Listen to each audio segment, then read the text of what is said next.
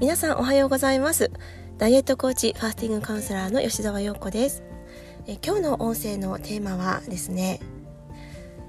ダイエットを成功させる買い物のコツについてお伝えしたいと思います。皆さんは週に何回ぐらいお買い物に行きますか？あのスーパーとかね食材を買うところに週何回ぐらい行きますか？あの実はこう日頃のお食事で栄養バランスが整っている食事をできている方っていうのはきちんとねスーパーに行く方なんですね。お惣菜屋さんだったりとかテイクアウトのお店とかジャンクフードのお店とかではなくってスーパーに行く方っていうのがまずダイエットを成功させるためにはすごく大事なポイントなんですよ。うん、でちんとこうスーパーに行く方と行かない方ではね取れる栄養素っていうのが30種類ぐらいもあの違ってくるっていうデータもあるほどスーパーに行く方と行かない方ではね食生活に違いがあるんですって。うん、で私が実際にやっている買い物のやり方っていうのはもうあの皆さんにお伝えしてると思うんですけれども2週間に1回あの献立を考えるんです。2週間分の献立をその前の週末に考えるんですね。うん、だいたい土曜日金曜日か土曜日に考えることが多いんですけども。で日曜日にまとめて買い物に行くっていうふうに決めてるんですよ。うん、でもこれはルーティン化してるんですね。でちょこちょこちょこちょこ時間がある時に行こうとかあの保育園のお迎え帰りに行こうとかっていうふうに決めてるとあの買い足すものがかぶってしまったりとか余計なものを買ってしまったりとかあとは子供とかねあの旦那さんが食べたいものを買ってしまったりとかっていうことになるのでもう私は日曜日の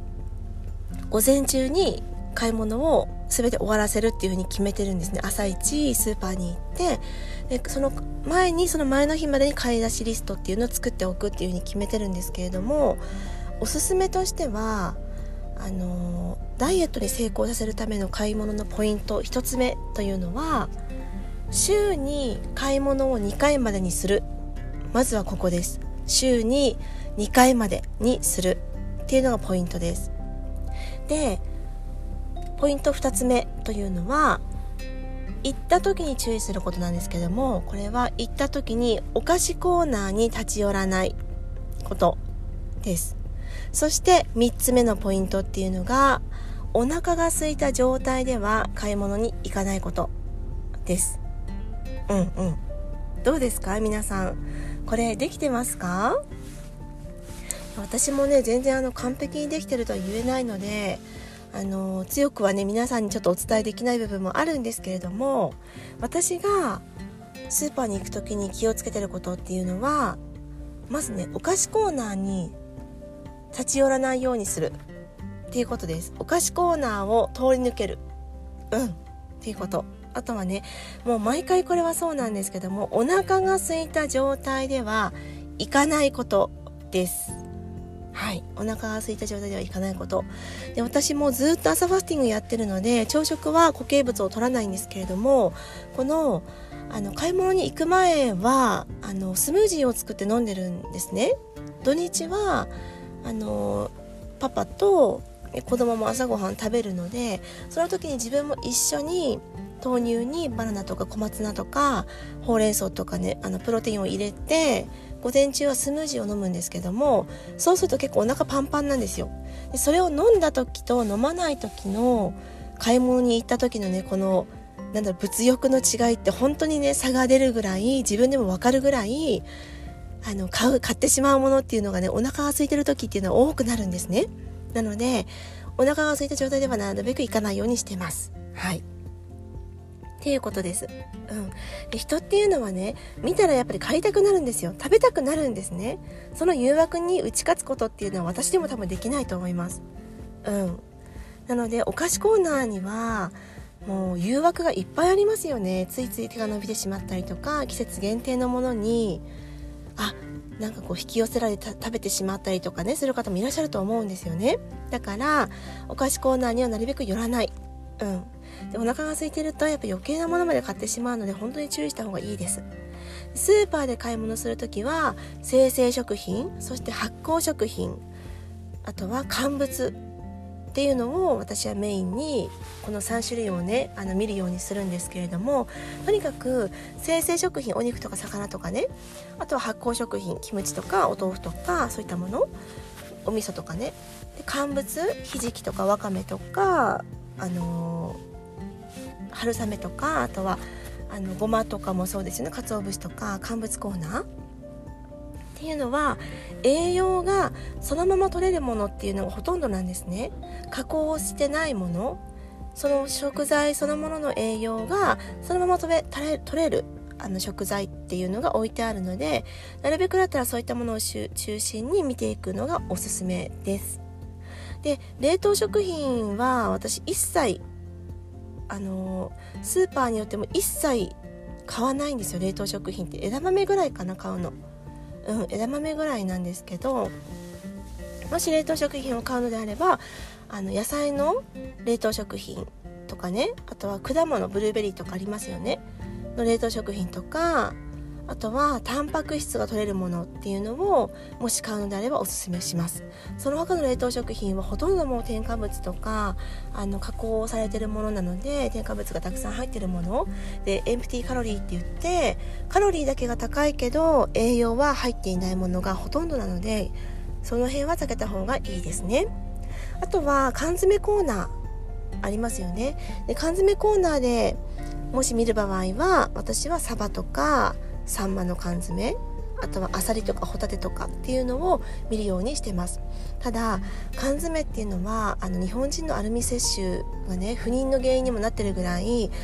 缶詰からのアルミ摂取がめちゃくちゃ体に悪いっていうことがもう分かってるんですね。だからなるべくだったら私はあのツナとかは缶のものではなくてなんかパックに入ってるものありますよね。大豆とかもありますよね。コーンとか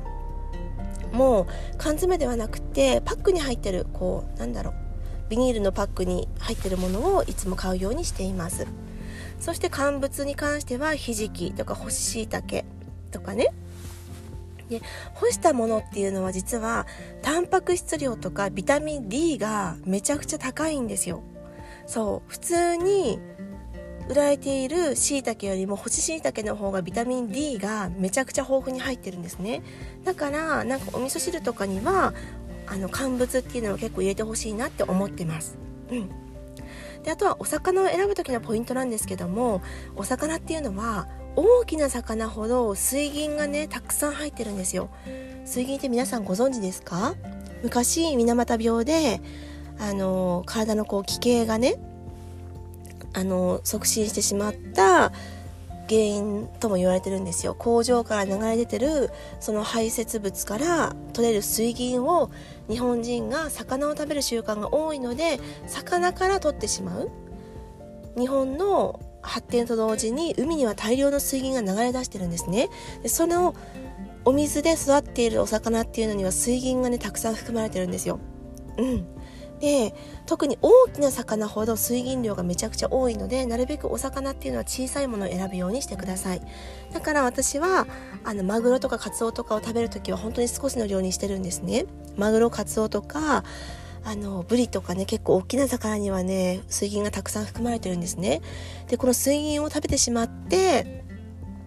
原因になってくるのが不妊とかあとは肥満もそうです。代謝が悪くなる原因でもありますし便秘にもなりますね。うん、あとはまあがん細胞の増殖を手助けするとも言われてるぐらい水銀は恐ろしいものです。で水銀を体から抜くっていうのはファスティングでしかできるできないんですね。ファスティングをやって腸を一定期間腸腸の中に腸腸の中に固形物を入れないっていうことをしないとこの水銀を抜くことはできないんですよ。だから私は月に1回必ず3日間集中ファスティングっていうのをやってるんですね。で2人目の妊娠のこととかも考えたりするとやっぱり不妊の原因の一番はね水銀とかアルミなんですよね。だからあと添加物もそうなんですけどだから月に1回このファスティングをやってる目的っていうのはダイエットだけではなくてこういった有害ミネラル体の中に入ってしまっている有害なミネラルっていうのを抜くためにやってるっていうのも一つの理由なんです。うん。なのでお魚はなるべく小さい魚を選ぶようにしてください。私がよく食べるのはイワシです。イワシ。結構ねイワシあのー、レシピでもお伝えしてるように梅煮とかもそうですけどイワシのフライとかも美味しいですよね。開いたイワシをしそとかあと梅干しを潰した梅肉をこう中に巻きつけてあの片栗粉をただねまぶしてさっと素揚げするとかでもすごく美味しいのでイワシとかサンマメヒカリとかねそういったしらすとか小さい魚を選ぶようにしてください。はい